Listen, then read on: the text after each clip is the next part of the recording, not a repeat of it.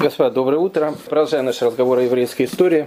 Сейчас все знают о том, что идет война в Сирии. И особенно были большие бои за Алеппо. До этого были большие бои за Пальмиру.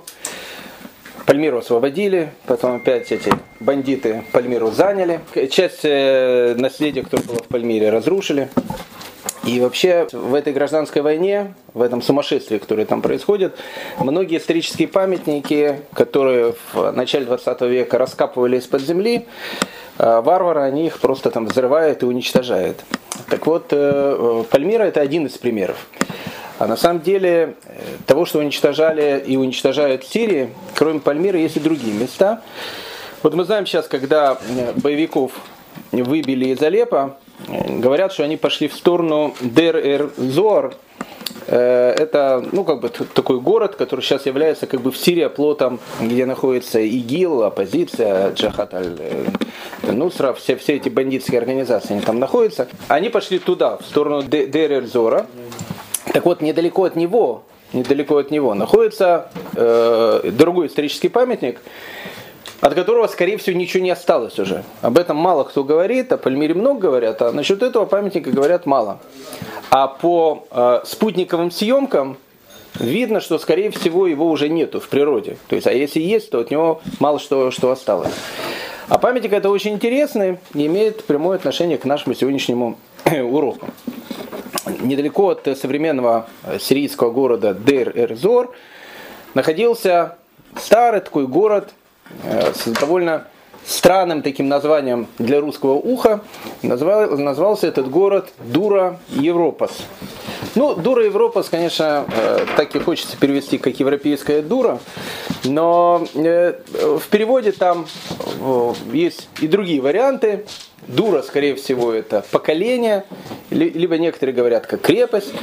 И Дура Европас, как бы крепость Европас или поколение, которое живет в этом городе, который назывался Дура Европас. Дура Европас.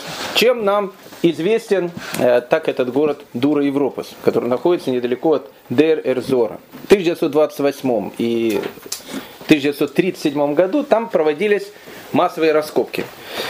И проводил эти раскопки известный э, российский востоковед, который в 1920 году смотался в Америку и правильно сделал, и прожил там еще долгую и счастливую жизнь. Умер он, по-моему, в 1953 году, Михаил Иванович Ростовцев. Очень, очень известный такой российский э, античник, историк. Так э, вот, Михаил Иванович Ростовцев, он как раз и начал откапывать Дура Европас. А Дура Европас, у него судьба была, ну, как бы у дуры европейской. Э, построили ее еще во времена, э, ну, в те времена, когда еще была Персидская империя. Она была какой-то маленькой деревней, была под персами. Потом какое-то время она стала городом, который находился в Парфии. Потом она перешла э, к Риму, потому что мы знаем, что вот эта вот территория, Парфия, Рим, они постоянно воевали, потом она перешла к Риму. Потом, во времена, как она перешла к Риму, она начала очень э, э развиваться, стала довольно-таки большим городом, но городом, который постоянно возникал. То есть он возникал, то есть они как, как бы за Рим, Парфия рядом, в общем, ну, в общем, как бы э, в те времена надо было либо тихо сидеть, либо выбирать правильные города, а не города, которые находились на границе между Римской империей и Парфией. Дура Европа была плохим городом, в том плане стратегически неправильно выбранным. И вот эта самая Дура Европа, там была большая еврейская община, и приблизительно в 245 году в городе Дура Европас э, старейшина Э, дура европейской еврейской общины, которую звали э, Раби Шмуэль бен Иди, я не думаю, что он был раби, просто Шмуэль бен Иди, он построил синагогу. И синагога, которую он построил Дура Европас, это была дура европейская синагога. Она, она была ну, совершенно, совершенно потрясающе сделана. Что в ней было потрясающе, это фрески.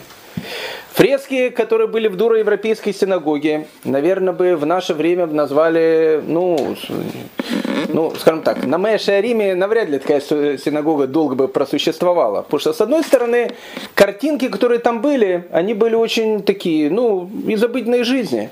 И Маше там был, и Арон там был, и Давид там был, и Минора там э, была, и дома, и люди, которые ходят, которые они изображали. Все это изображало э, сюжеты, которые были в Танахе. Только, как правило, Маше и Аарон, они были одеты в парфянскую одежду. А еврейские солдаты были одеты по последнему слову техники и, и э, последнему слову моды, как самые модные римские легионеры, э, так оно все изображалось. Были там картинки, которые не совсем понятно. Э, вот э, дочка фараона э, Бати, она идет в Нил, э, хочет окунуться там. Э, по, по одному из мидрашей она хотела окунуться, потому что она там иудаизм принимала, как в Мику. И Батю изобразили почему-то э, в, в одежде Евы. И, как, конечно, в синагоге это все выглядит довольно странно. Роспись синагоги, она совершенно потрясающая. Но Шмуэль бен Иди Город неправильно был выбран. И место синагоги тоже было выбрано неправильно. Потому что, ну как же, может они считали, что оно самое правильное, но как оказалось, оно было самое неправильное. Они ее взяли и построили вплотную к крепостной стене. То есть вот крепостная стена, она прямо была из стеной этой синагоги. И вот она просуществовала, эта синагога, ну совсем недолго. Она просуществовала буквально 11 лет. И вот в 256 году, после того, как синагога 11 лет просуществовала, только, наверное, только ремонт закончился этой синагоги, вдруг на Дура Европас напали персы. Это уже были не парфяне, это уже были другие товарищи, мы с ними сейчас познакомимся. Они напали на Дура Европас. Дура Европас, понятно, обороняется, потому что это часть Римской империи.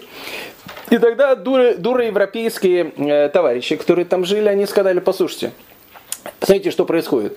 Стена, она, э, ее можно пробить. А рядом с стеной находится синагога.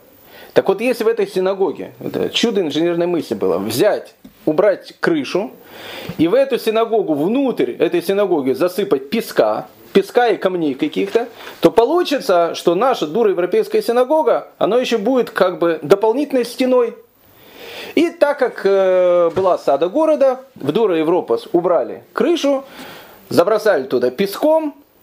Ну, это мало помогло, потому что через полторы недели персы город взяли, Персы город вырезали, ну, как положено, сравняли его с лицом земли. Э, насчет э, дура Европаса все забыли, как минимум, почти что на 2000 лет. И все, что было, все разрушили. И все стало покрываться песком. А так получилось, что наша дура европейская синагога, которую построил э, Шмуль бен Иди, из-за того, что туда засыпали песком, Сохранилась. сохранили ее так, и да, ее даже никто не трогал, не разрушал. И вот в начале 30-х годов, Михаил Иванович Ростовцев проводит э, раскопки и вдруг видит, он начал что-то копать, и видит, что сохранилось полностью как бы здание синагоги. И он откопал дуроевропейскую синагогу. Когда он видел эти фрески, которые сохранились полностью, а когда они засыпали песком, они, видно, ее так засыпали, что фрески, ну, потрясающе сохранились. Возьмите, вбейте на интернет Дура Европас. Там будет только эта синагога, больше там ничего, больше там ничего нет. Какие потрясающие фрески. 256 год. Европейскую, дуроевропейскую еврейская община уничтожена персами. А в те, в те самые времена Персия это почти что рай на земле, который был у евреев. Так получилось, что к середине третьего века евреи, которые живут по одну сторону цивилизованного мира, это Римская империя, и по другую сторону цивилизованного мира это Персидская империя, уже не парфянская, а персидская, сасанитская империя, мы сейчас будем об этом говорить, происходит, что между ними происходят конфликты даже не между евреями, а между государствами. И в этих государствах евреи страдают как с одной, так и с другой стороны. Почему же в Дура Европас пришли персы? И какое положение было в третьем веке, о котором мы говорили, последний век языческого Рима. У нас полностью прошлая вся тема была посвящена этому.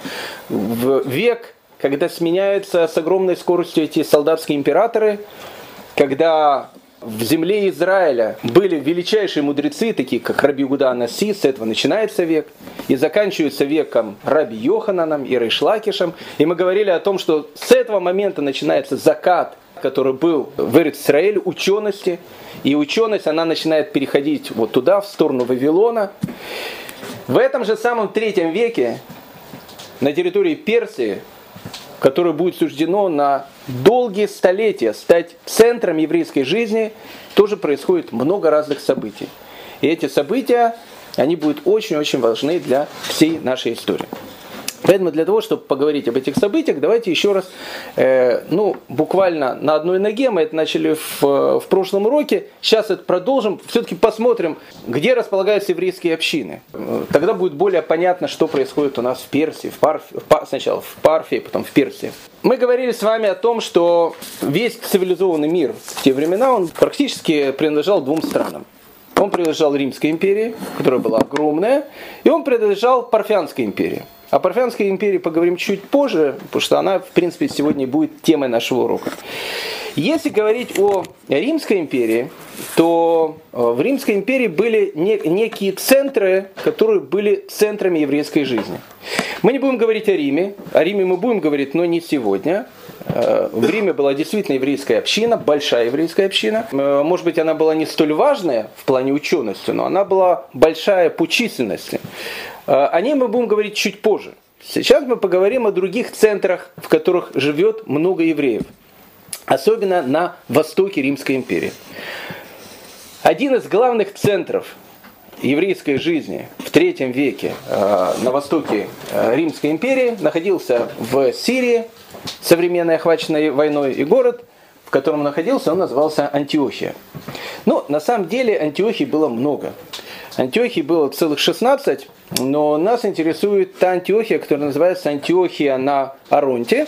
Это та самая Антиохия, которая находится в Сирии.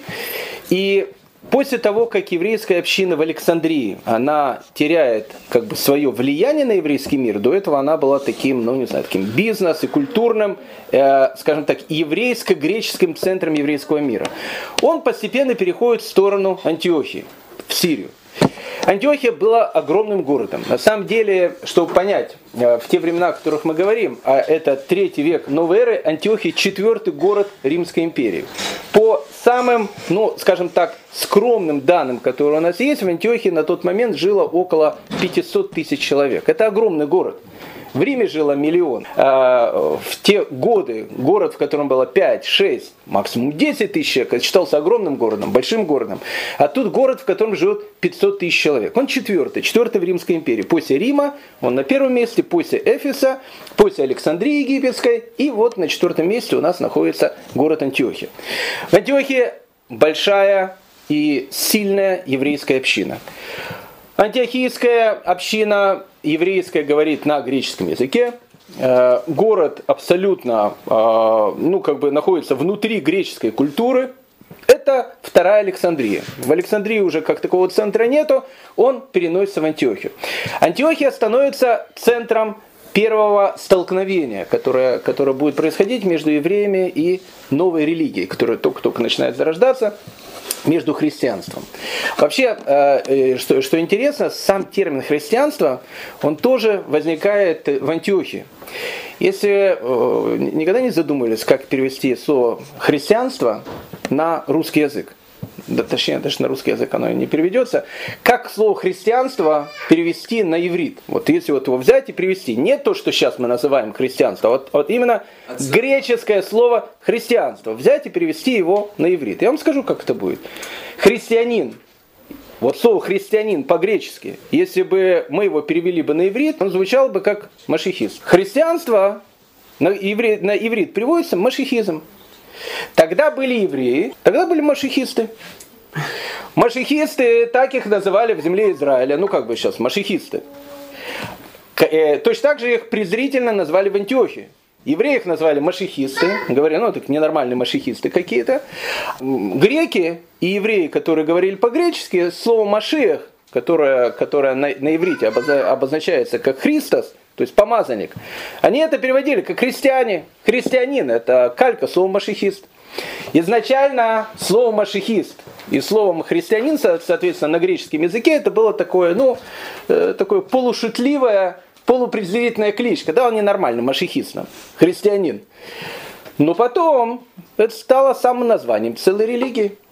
И центр возникновения вот этого термина и вообще центр, один из центр раннего христианства, он будет находиться именно в Антиохии. И в Антиохии с годами христианская церковь, она будет становиться все более и более мощной, все более и более греков, которые находятся в, в Антиохии, будут принимать христианство. А греки и так евреев не любят. И новая религия, которая не принимает евреев, не любят. И когда все это наложится один на другой, как вы понимаете, в последующие века в Антиохии произойдет взрыв, рано или поздно. Но пока христианство не является доминирующей религией Римской империи, поэтому пока происходят многочисленные столкновения, которые есть в Антиохии. Но Антиохия это греческий, богатый, сильный город Римского Востока, в котором находится большая еврейская община.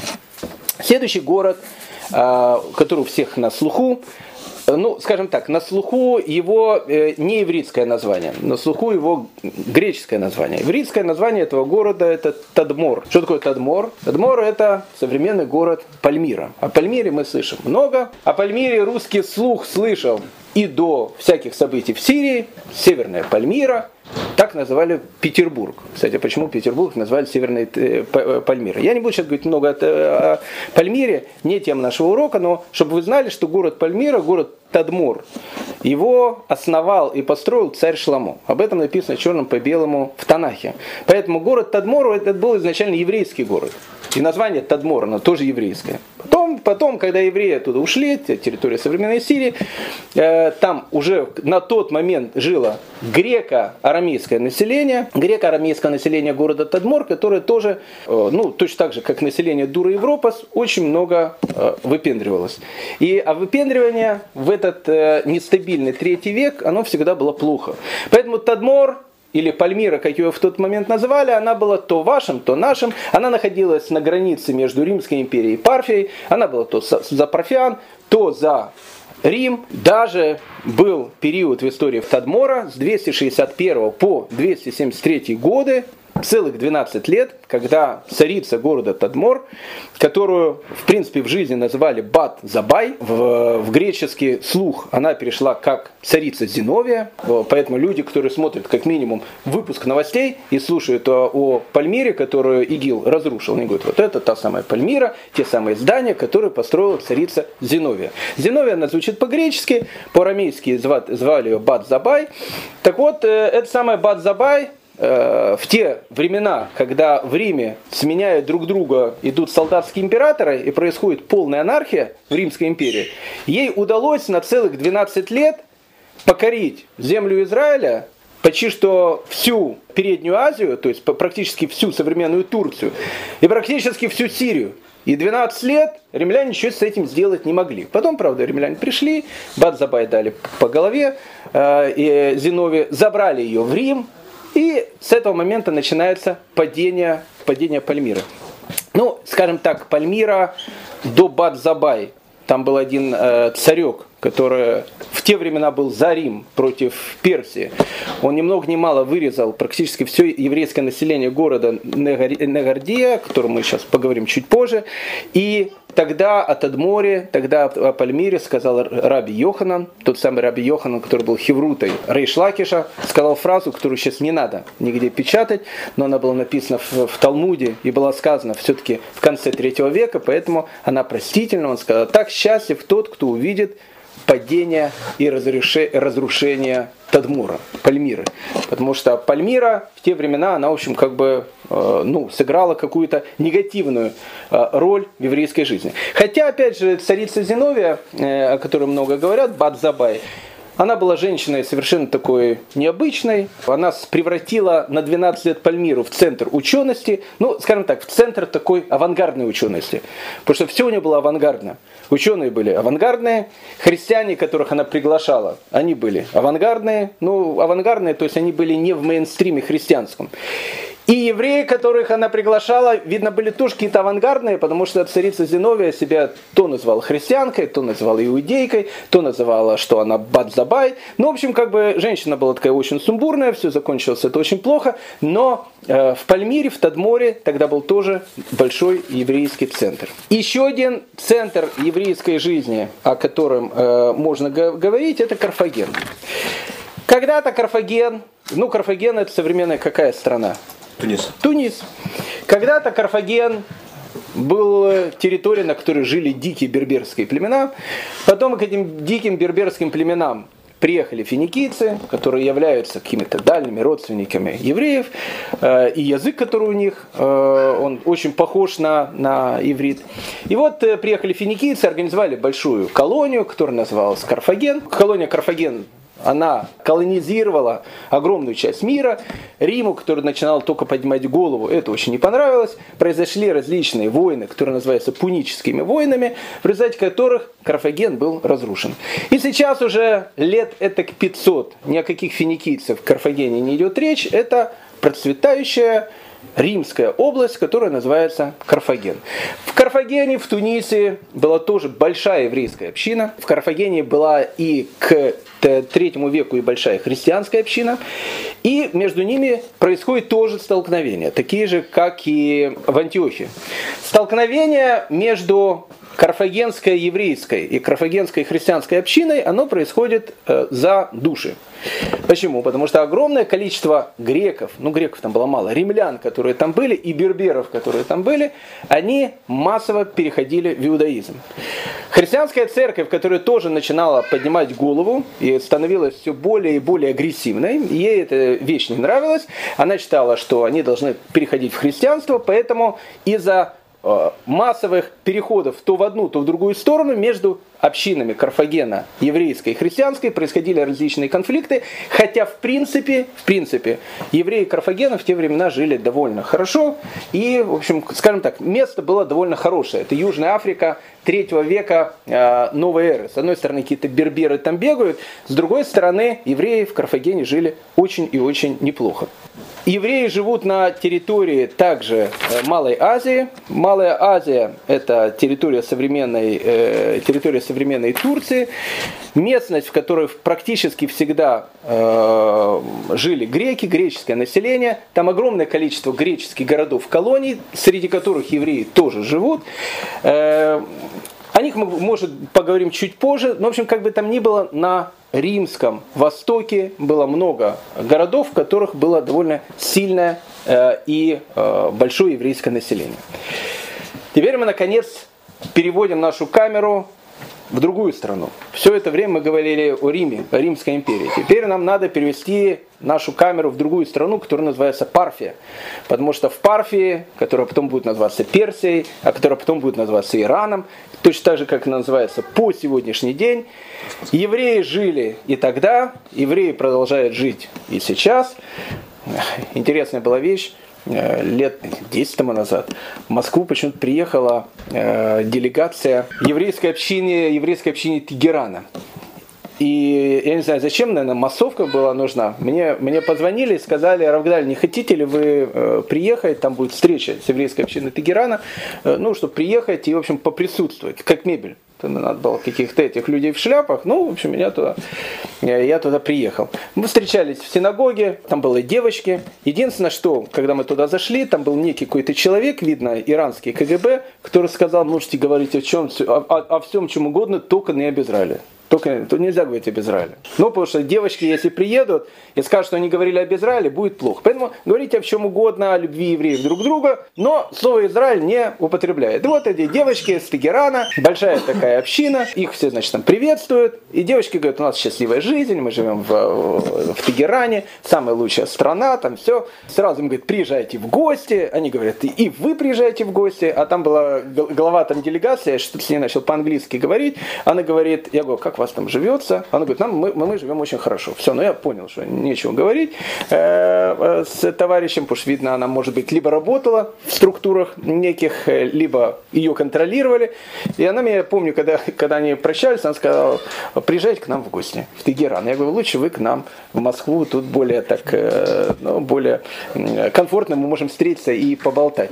Поэтому, как бы там, как бы там ни было, еврейская община в Иране была, еврейская община в Иране есть сейчас. Но сейчас еврейская община в Иране и тогда еврейская община в Иране это две разных э, вещи. Ну, давайте буквально два-три слова о том, что, что там происходит, и тогда будет более понятно, почему Персия, почему э, территория современного Ирака, которая называется Вавилония, будет становиться на долгие века главным центром еврейской учености и главным центром еврейской жизни. Мы говорили с вами о том, что евреи на территорию Вавилона попали не по своей воле. Вообще, если, если говорить исторически, ну, наверное, исторической родиной евреев, как бы там ни было, является территория. Наш праотец Авраам либо родился в городе Ур, либо по точке зрения Рамбана родился в городе Харан. Где бы он ни родился, если он родился в Харане, он родился на территории современной Турции. Если он родился в Уре, он родился на территории современного Ирака.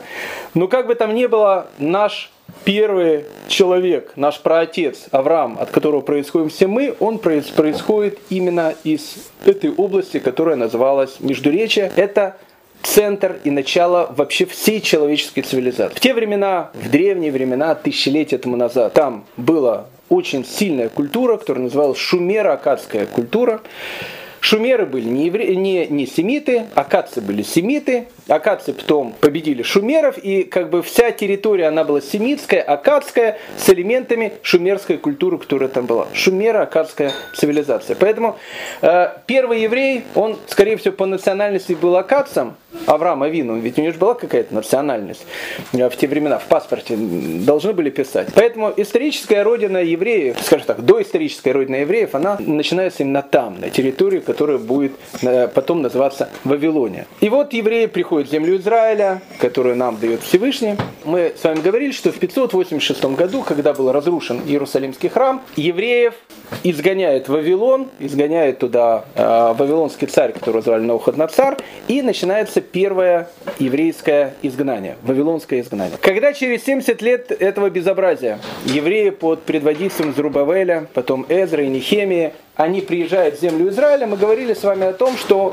в землю Израиля приезжает небольшая часть диаспоры, которая была в Вавилоне. В Вавилоне диаспора осталась. Та диаспора, которая никуда не уехала и продолжала там жить на протяжении всего этого большого количества времени. Потом Вавилон пал, Вавилон захватила Персия, Персидская империя. Мы с вами говорили о э, царе с таким э, плохим русским э, названием, как Кореш. Это и события Пурима, но с другой стороны, отношение властей э, к евреям персидским, оно было относительно нормально. И э, когда Александр Филиппович Македонский в середине IV века решил дать по морде э, Персидской империи, а Персидская империя тогда была основной, Рима еще не было, греки начинали поднимать голову и начинали довольно серьезно влиять на всю мировую политику, Александр Филиппович входит туда, вот на территории Персии, пленил последнего царя Дария и, э, ну, как бы даже не пленил, он его уже практически мертвым находит, в общем, не важно. Вся вот эта вот огромная Персидская империя, она становится частью греческого мира. И большая вот эта вот Персидская империя, она стала частью Греции. Евреи продолжали там жить, они продолжали жить и при греках, точно так же, как они продолжали жить при персах. Потом мы с вами говорили о том, что большая вот эта греческая империя начинает э, тоже трещать по швам. Э, вся вот эта территория, она была под, э, ну, скажем так, под управлением селевкидской части греческой империи. Э, когда селевкиды становились все более и более слабыми, мы с вами говорили о том, что к, ко второму веку до новой эры часть персов, они решили выгнать греков и, в общем, как бы образовать свое государство. И они свое государство образовали. Это государство будет называться словом Парфия. Парфианское государство. Это очень важно, на это, на это обратить внимание, потому что оно в дальнейшем будет тоже, ну, как бы важно для нашего повествования. В Парфии, парфянском государстве, так как вот эта территория Персии, она когда-то была полностью персидской культурой, потом, когда туда зашли греки, они начали это э, население, которое там было, эллинизировать, поэтому парфянское царство, его нельзя назвать иранским, точно так же, как его нельзя назвать греческим. Это был некий симбиоз греческой и древнеиранской, древневавилонской культуры. Это было государство очень космополитичное, там э, многие люди говорили на греческом языке. Архитектура, которая там была, она была греческой. Э, но обычаи многие, которые были, они были иранские. Как бы там ни было, это было, ну не знаю, это как была такая современная Германия, которая когда-то была такая Германия-Германия, там где такие все дочи были, а сейчас э, непонятно уже кто там, э, полтора миллиона сейчас э, с разных стран приехало, до этого приезжали, в общем, как-то такая мультикультурная некая страна. Соединенные Штаты Америки такие были. Это была парфянская, парфянская культура. Столицей Парфии становится город, который называется Тисифон. В этом городе находится парфянский царь. Вокруг города Ктисифон находятся другие большие города. И так получается, что весь город Ктисифон, он окружен городами, которые практически полностью населены еврейским населением. Ну, рядом с городом Ктисифон находится город, который называется Наардея. Город очень важный, город, о котором мы будем много с вами говорить, потому что в дальнейшей нашей истории он будет важным таким центром. Город Неардея. Неардея он находится не на территории Персии, он находится на территории Вавилонии, на территории Ирака, но вся эта часть у нас называется Парфянская империя. Неардея. Неардея город который, как современный город Лейквуд в Америке, практически полностью населен еврейским населением. Рядом с городом Неардея находится другой еврейский город, который называется Пумбадита. Город, опять же, Вавилонский, 90% населения Пумбадита еврейское. Рядом с Пумбадитой находится город, который называется Сура, Пумбадита, Сура, Неардея, для людей, которые хоть немножко когда-то изучали Талмуд или хоть немножко слышали еврейской истории, города звучат как песня. Почему? Потому что они в дальнейшем будут играть очень-очень важную роль в нашей истории. Ну и самым ближайшим городом, который находился э, рядом с городом Ктесифон, это был город, который назывался Махоза. Опять же, люди, которые изучают Талмуд, Махоза тоже часто встречают. Махоза это был практически пригород Ктесифона. Ну, чтобы понять о населении города Махоза, э, надо вспомнить трактат Йома, который э, задает довольно такой интересный вопрос. Э, там идет длинная дискуссия, нужно или не нужно в еврейском городе при городских воротах в этот город вешать мезузу. Ну, я не буду сейчас входить в эту дискуссию, дискуссия идет очень большая. В конце концов, в этой дискуссии сказал Аба со слов Равсафры, который, который, ну как бы ему сказали, что Мизузу надо вешать, он дает контраргумент. Сказал Рафаба Сосов Рафсарфары, а почему тогда нету на воротах городе Михоза Мизузы? Ну то есть сам вопрос, почему на воротах Махозы нет Мизузы, звучит о том, что Махоза это абсолютно еврейский город. А Махоза, он находится, но это пригород Ктисифона. То есть так получается, что центр Парфянского царства был окружен городами, в которых практически живут одни евреи, причем очень богатые евреи. И живут они при Парфянах очень-очень хорошо. Ну, идет там э, длинный ответ, почему все-таки в Махозе, при воротах, как же такое можно, целый город еврейский, Махоза, и нет Мизуза. Они говорят, что на, на самом деле Мизузу нужно было повесить, но просто ворота города на Ордее, они являются как бы подпорочной колонной башни, которая называется Куби, поэтому на самом деле это не совсем ворота, это некая подпорка, на которой находится башня, поэтому Мезуз там нет. А на самом деле Мезузу там, конечно, повесить нужно было. Поэтому, как вы видите, э, общество память, если она бы жила бы э, в Парфянской империи, ее теорию о том, что евреи там всем руководят, ну, у него было бы какие-то много разных э, материалов для различной антисемитской прессы. Так получилось, что город Ктисифон окружен городами, которые были населены богатыми, успешливыми и очень умными евреями. И все продолжалось бы очень хорошо. Если бы в третьем веке новой эры вдруг не появился бы персидский национализм. Ну, как бы персы они были всегда.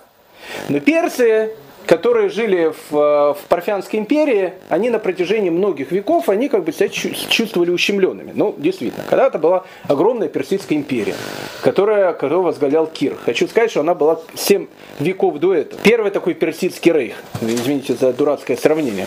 Она, она, была, она была очень сильная, там были очень сильные цари, э, мы говорили о Хашвирош, он владел 127 э, областями, 120 сатрапиями, самая большая империя в мире. Потом пришел какой-то выскочка Александр Филиппович, захватил Великую Персидскую империю, и вот уже Персидская империя на протяжении огромного количества столетий находится в униженном состоянии. До этого ей владели греки, что само по себе было пощечиной. Потом ей начали владеть парфяне. Парфяне, с одной стороны, они как бы греков выгнали, но с другой стороны, они не наши, не, не персы. То есть, не как бы они персы, но культура это, ну, не настоящая персидская. Это симбиоз греческой, не знаю, еврейской, э, каких угодно культур, персидской культуры. Но это не то, что было когда-то. И вот в третьем веке появляется Э, иранский национализм, который говорит о том, что нужно восстановить нашу матинку Украину, ну, это, это, прошу прощения, нашу матинку Персию, яка була дуже такою сильною державою при гетманах, таких э, гетманах, як э, Кир, Дарий, ну, гремело по всей этой стране. И нужно, в общем, нужно объявить в Парфии незалежность. Незалежность от кого? От проклятых москалей, которых тогда называли парфянами. И э, э, вот эта вот, значит, э, война за незалежность, э, она проводится человеком, которого звали Ардышир. Ардешир был э, представителем очень старого украинского, прошу прощения, персидского такого рода, рода, которых звали сасаниды, э, ну, в Украине было сасанитко, наверное, а так сасанид, ну, как бы это был древний персидский казацкий род сасанидов, очень, очень старый город, Ардашир. И вот Ардашир а тогда, э, а тогда третий век, я вам говорил, он был совершенно такой ненормальный. В, в Римской империи был ненормальный, в Парфии происходили различные какие-то э, э, там перетурбации. В общем, как бы там ни было, наступил хороший момент, когда персы во главе с э, своим национальным лидером Ардаширом из рода сасанидов решили захватить власть. И власть они захватили. Последний э, парфянский царь, которого звали Артабана, четвертый, был сброшен. И Ардашир из рода сасанидов становится э, парфянским царем. Теперь обратите внимание, очень важная вещь. Он становится не просто парфянским царем, он становится арф, э, э, парфянским шехиншахом. Шехиншах, шехиншах переводится на русский язык как царь царей. Ну, слово шах вы знаете, потому что оно происходит от слова шахматы. Шах, царь. Мат, это как еврейское слово мет. Шах умер, король умер. Это, это шахматы. Поэтому слово мат это все. Умер, король умер. А, так вот, Шахиншах, царь царей, причем, причем название же еще какое. Вдруг вспомнили старое украинское название еще, текст Сагайдачного времен. Он не просто становится Шахиншахом. Вспомнили вот это название, Шахиншах. Он становится Шахиншахом Ирана. Сейчас у Иран уже никто не употреблял. То это было там греческие там селевкиды, потом были парфяне. И вдруг вспомнили древнее, незалежное наше персидское название Иран. Шахиншах Ирана.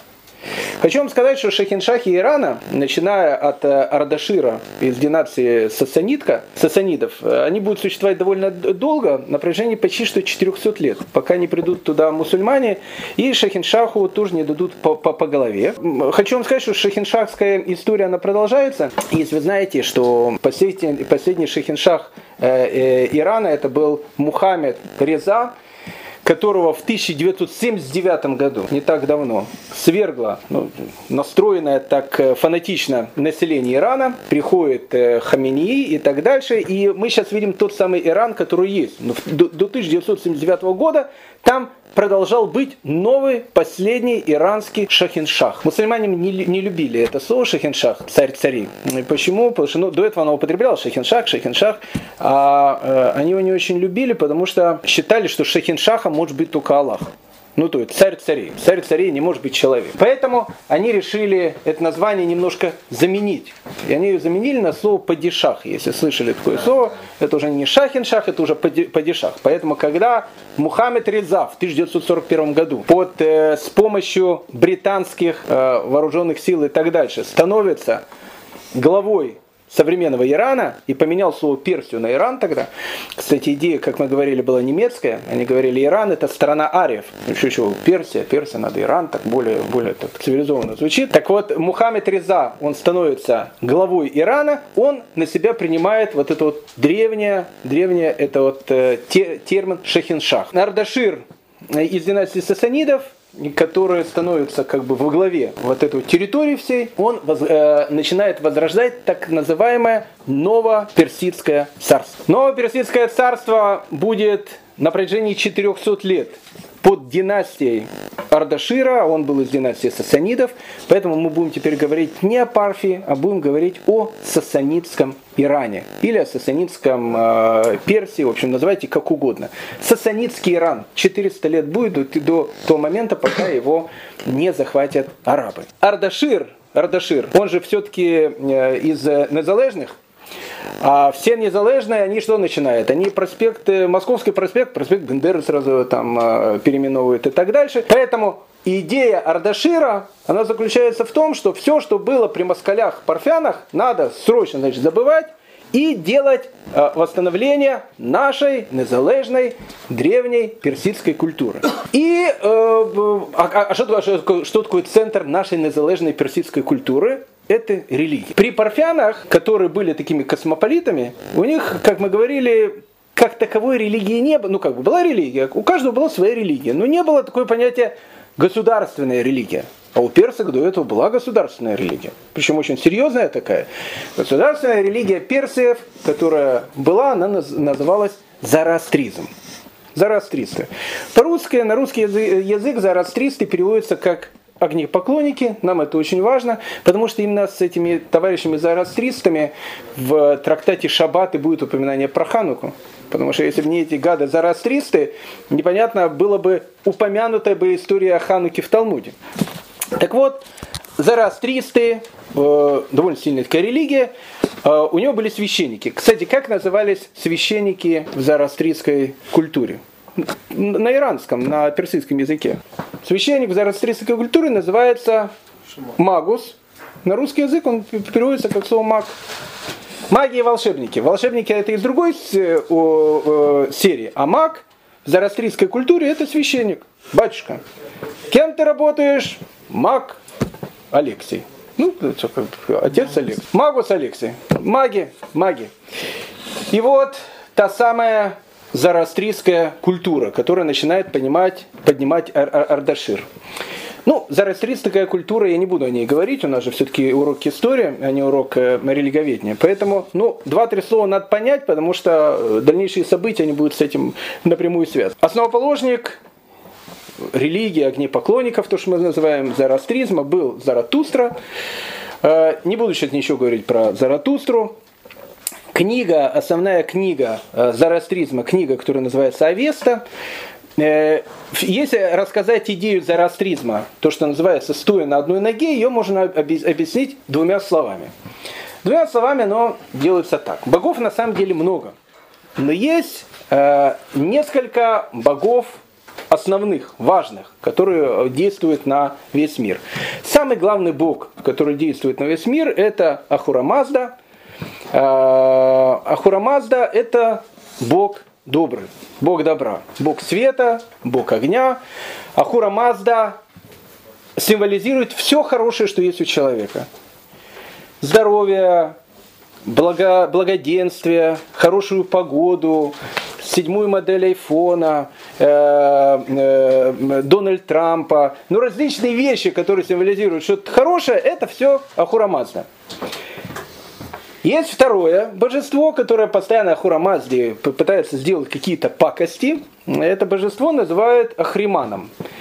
Ахримана окружают так называемые дайвы, можно сказать почти что девы. Дайвы это такие демоны, которые окружают а, а, Ахримана. И Ахриман вместе со своими дайвами, его цель сделать человеку пакость. Поэтому смерть, болезни, Э, Барахусен Шабама э, и различные вещи, которые, которые происходят, это всегда Ахриман вместе со своими дайвами.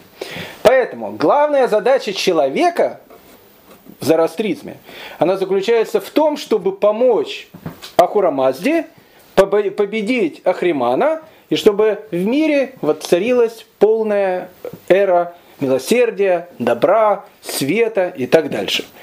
Очень красивая идея. Очень красивая идея. Единственное, кто является... Да, эти дайвы, эти демоны, которые окружают а, а, а, Ахримана, они могут вселяться в какие-то существа, которые находятся на земле. Поэтому главная задача людей, адептов Ахурамазды, заключается поймать тех, в ком вселился эти дайвы, которые помогают э, Ахриману, и, в общем, мимо оторвать голову. И тогда в мире будет все очень хорошо. Спрашивается вопрос, а в ком вселились дейвы и кто является, э, кто является сторонниками Ахримана? В зороастризме вопрос решается очень, очень легко. Все персы, они являются как бы последователем Ахурамазды. Каждый враг Персидской империи, тот, который что-то имеет против персов, он не, не, не, не сам по себе так говорит, а он так говорит, потому что в него вселилась дайва, и теперь главная задача перса взять и оторвать ему голову во имя добра.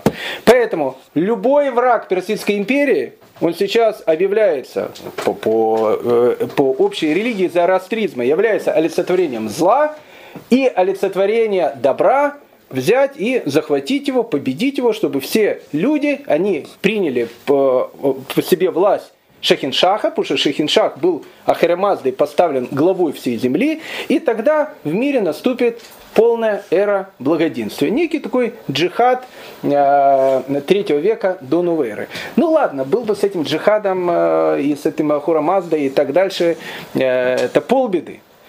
Но Ардишир, который сейчас захватил власть, и, и теперь это уже не Парфянская империя, а Иран, которым возглавляет Шахиншах, религия зороастризма, она становится мейнстримом. Все остальные религии, соответственно, которые не поддерживают э, э, зороастризм, они становятся плохими. Кто входит в эту территорию плохих религий? Греки, которые, которые символизируют все самое плохое, начиная от Александра Филипповича, заканчивая парфянами. Христиане, которых вообще никто не понимает, кто они такие и так дальше.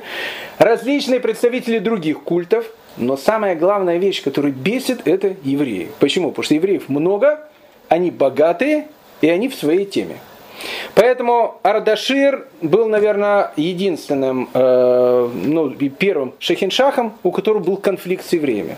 С у его потомков будет потом все нормально, и все там помирятся и так дальше. Но при первых шахиншахах которые были полностью фанатиками незалежной, и они делали переименование улиц и так дальше, любая вещь, которая шла против зороастризма, она каралась очень-очень серьезно.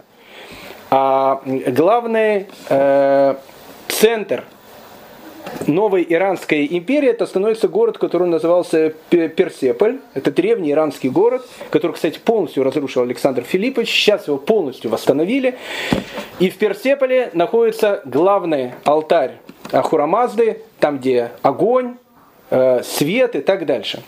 Так вот, когда происходит особенно персидский Новый год и многие другие праздники, огонь, который является прерогативой Ахира, Ахир, Ах, э, Ахурамазды, и который является хранителем этого огня, этот огонь должен быть только у его последователей, либо он должен находиться в храме. А тут что делают евреи зимой? Они вдруг начинают, у них какой-то праздник Ханука, и они начинают у себя дом зажигать огни.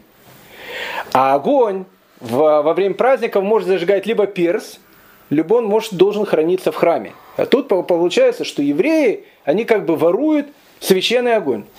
Поэтому э, последователи, фанатики, маги э, зороастризма, они если видели какой-то огонь, который горит в еврейском доме, они тут же приходили, и этот огонь у евреев либо тушили, либо забирали. Тушить запрещено было, надо было забрать и принести в э, зороастрийский э, храм. Поэтому трактат Шаббат и начинает с этого, куда нужно поставить хунукию, чтобы ее не заметили чтобы не заметили. А почему не заметили? Потому что время, которое там написано, это время, когда Парфянская империя пала, и приходят вот новые фанатики, э, зороастристы, новая, новая Иранская империя. Ну, я вам хочу сказать, что э, безобразие, оно продолжается недолго, потому что э, следующий после Ардашира царь, которого зовут Шапур I, который правит с 241 по 272 год, у него уже налаживаются нормальные отношения с евреями. Ну, это было совершенно понятно, потому что столица незалежная, с одной стороны, это Персеполь, но Персеполь это так вот, ну, на бумаге э, столица незалежная, потому что, э, ну, как бы там, там находился, да, там находилась главная святыня, там находился главный центр э, персидской культуры. Но все-таки город Ктисифон, который э, при Парфянах был главным экономическим центром, он остается главным экономическим центром. А вокруг города Ктисифон находится огромное количество еврейских городов.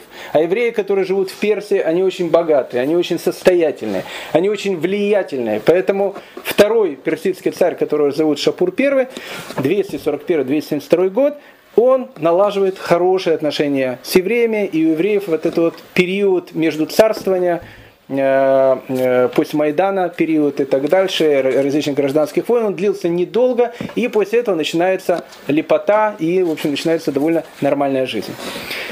Шапур первый. Шапур первый, который, в принципе, становится первым действительно великим царем новой Иранской империи.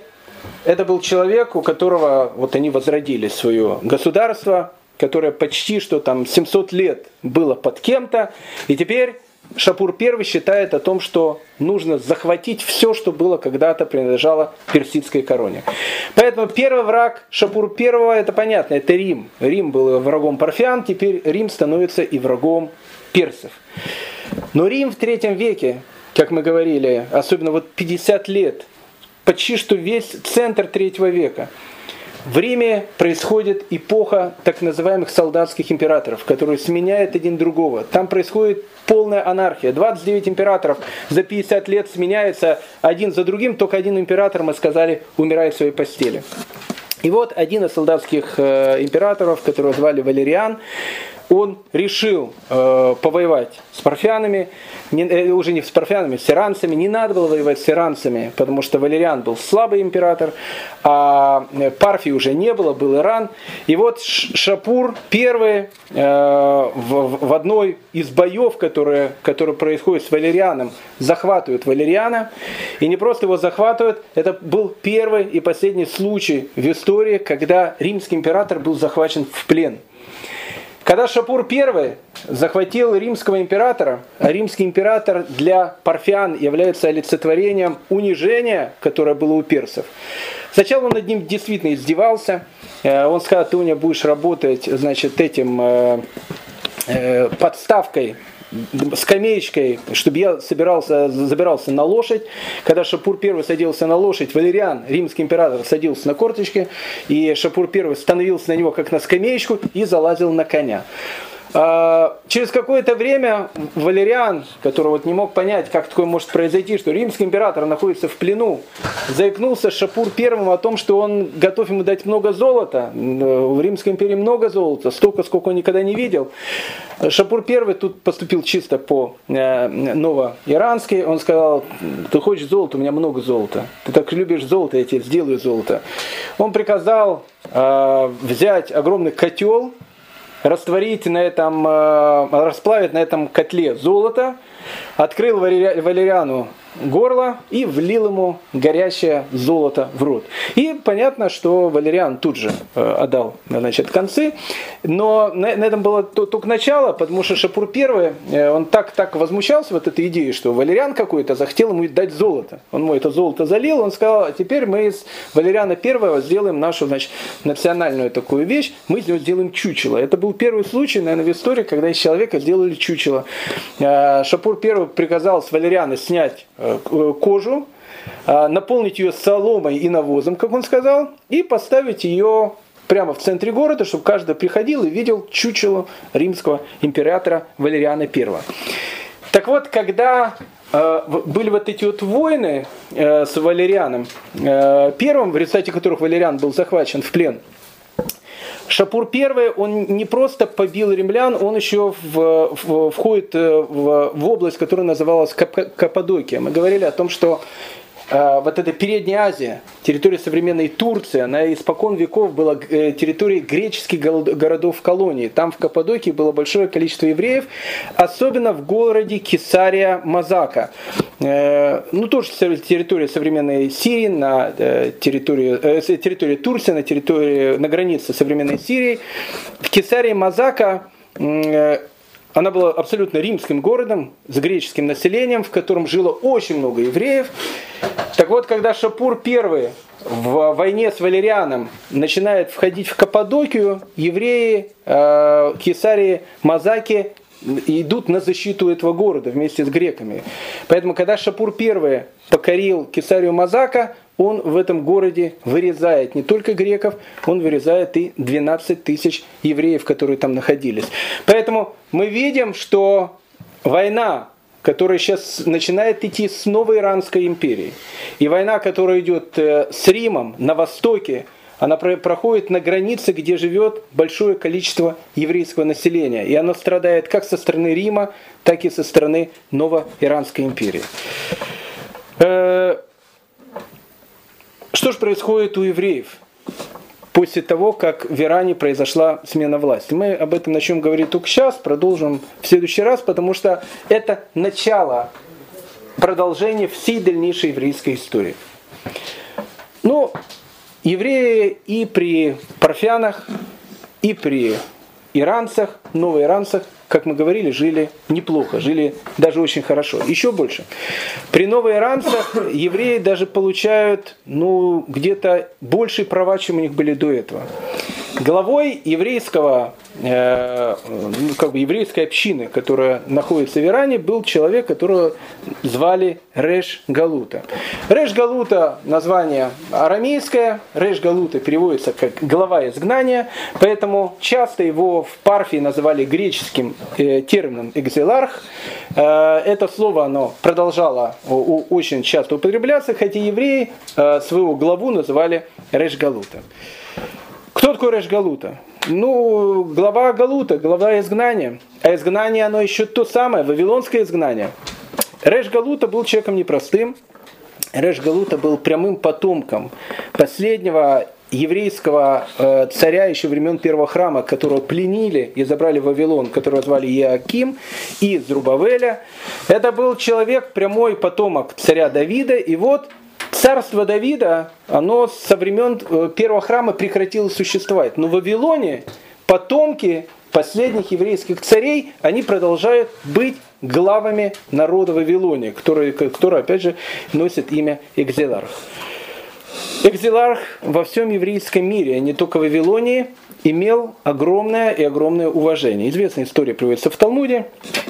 Вот э, находит, э, вот сидит э, в своей комнате, учится Раби, Раби Гуда Анаси, вбегает к нему Равхия, Равхия его ближайший ученик, Равхия сам родом из Вавилона, который приехал к Раби Гуда Анаси, чтобы учить Тору.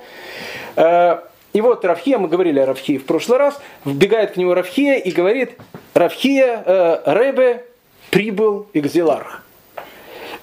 Экзеларх Мар, Маргуна. Когда услышал Рабидай Анаси, что прибыл Маргуна, написано, что он побледнел от волнения, встал, Экзеларх прибыл. После чего Равхия говорит, Рэбби, я не успел добавить. Прибыл Экзелар Равгуна, но он прибыл в гробу. Он умер в Вавилоне, и его гроб с его значит, останками привезли сейчас в землю Израиля. То есть уважение к Игзеларху во всем еврейском мире очень большое, не только в Вавилоне. Это к нему смотрят как на продолжателя династии царя Давида, который как бы уже не правит землей Израиля, но продолжает править и руководить вавилонским еврейством. В Вавилоне, потом в Персии, э, в Парфии, потом в Персии очень было развито такое понятие, как э, сатрапии. Мы говорили о том, что э, Ахашвирош он правит 127 областями. В каждой области есть свой сатрап. Сатрап это как, ну, полный руководитель этой области. Типа прокуратора. Тип прокуратора. Сатрап, он владеет огромными властями в той области, которая есть. Он полностью подчинен, понятно, а, персидскому шаху, но в своей области он считается самым главным. Так вот, экзиларх в, в Парфянской, а потом в новой Иранской империи, он имеет титул сатрапа. А сатрап, то есть он сатрап всех евреев. Евреи живут не в одном городе, евреи живут во многих городах, но Экзеларх он сатрап всех евреев. Раз Экзеларх он сатрап всех евреев, он, как и остальные сатрапы, входит в ближайший круг э, иранского шаха. То есть это человек, человек, который имеет огромное политическое, э, политическое значение, огромный политический вес. Точно так же, как любой сатрап, точно так же, как любой приближенный э, иранского шаха. А Экзеларх, он не просто глава евреев, он еще является потомком древнего рода царей, которые иранцы тоже очень уважали. Э, Экзеларх носит красивый шелковый плащ, который э, покрыт таким золотым поясом. Э, ежегодно в Новый год, персидский Новый год, Экзеларх, он приходит к Шахиншаху, преподносит ему большой денежный подарок. Опять же, это считалось как денежный подарок. Конечно, это был э, годовой налог, который отдавали все евреи. Но так как персы пытались показать о том, что они у евреев ничего не, не берут, живите себе спокойно, но евреи продолжали платить налог, тот же самый налог, но этот налог уже был в виде подарка, то есть ему как бы Экзеларх вручал вот этот годовой налог в виде подарка этому Шахиншаху. Экзеларх живет подобно всем, э, всей персидской знати в очень богатом дворце. А, его резиденция в городе Наардия, о котором мы говорили, вот это самое Наардия, э, город, который э, будет играть очень-очень большую роль в дальнейшем в еврейской истории. У Экзеларха дворец, большой двор. Когда Экзеларх въезжает на своей позолоченной колеснице, тяжело понять, кто это выезжает, либо еврейский царь, как его называли сами персы, либо это сам Шахиншах, он очень богатый такой. А, в синагоге в Наардии, когда молится э, Экзиларх, и когда по понедельникам и четвергам и субботам идет чтение Торы, всех вызывает, чтобы они поднялись на возвышенность, где читают Тору. Точно так же, как положено это сейчас, кроме одного человека.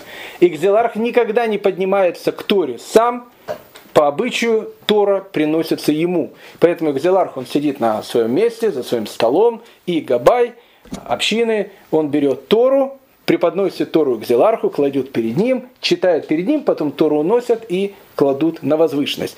Такое отношение к, э, в, в Персии было к Зеларху.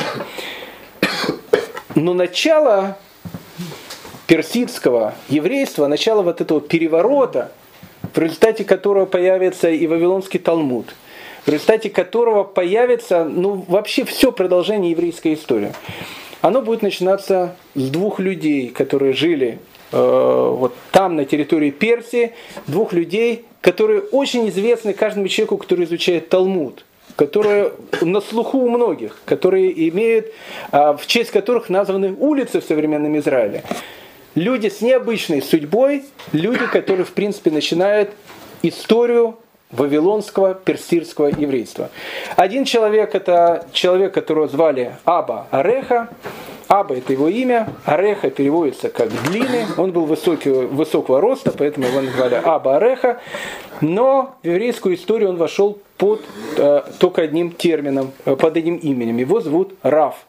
И второй человек – это Маршмуэль, или которого звали Шмуль Ерхинай. Ерхинай переводится как «луна». Почему Шмуля зовут Луна, это тоже интересный вопрос. Который в еврейскую историю, историю вошел просто под именем Шмуль. Поэтому человек, который учит Талмуд, спор между Равом и Шмулем, он встречается постоянно. Два человека, благодаря которым начинается история всего вавилонского еврейства. О них мы поговорим э, в следующий раз, точно так же, как в следующий раз мы поговорим о том, что будет происходить в Парфии э, в третьем, начале четвертого века, и обязательно перенесем нашу, э, наш взгляд на Римскую империю, в котором в самом начале IV века произойдут глобальные изменения. Христианство станет доминирующей религией э, Римской империи, что будет обозначать начало конца Римской империи и начало конца еврейского присутствия на этой территории также. Но об этом мы поговорим уже в следующий раз. Всем Ханука Самех и хорошего дня.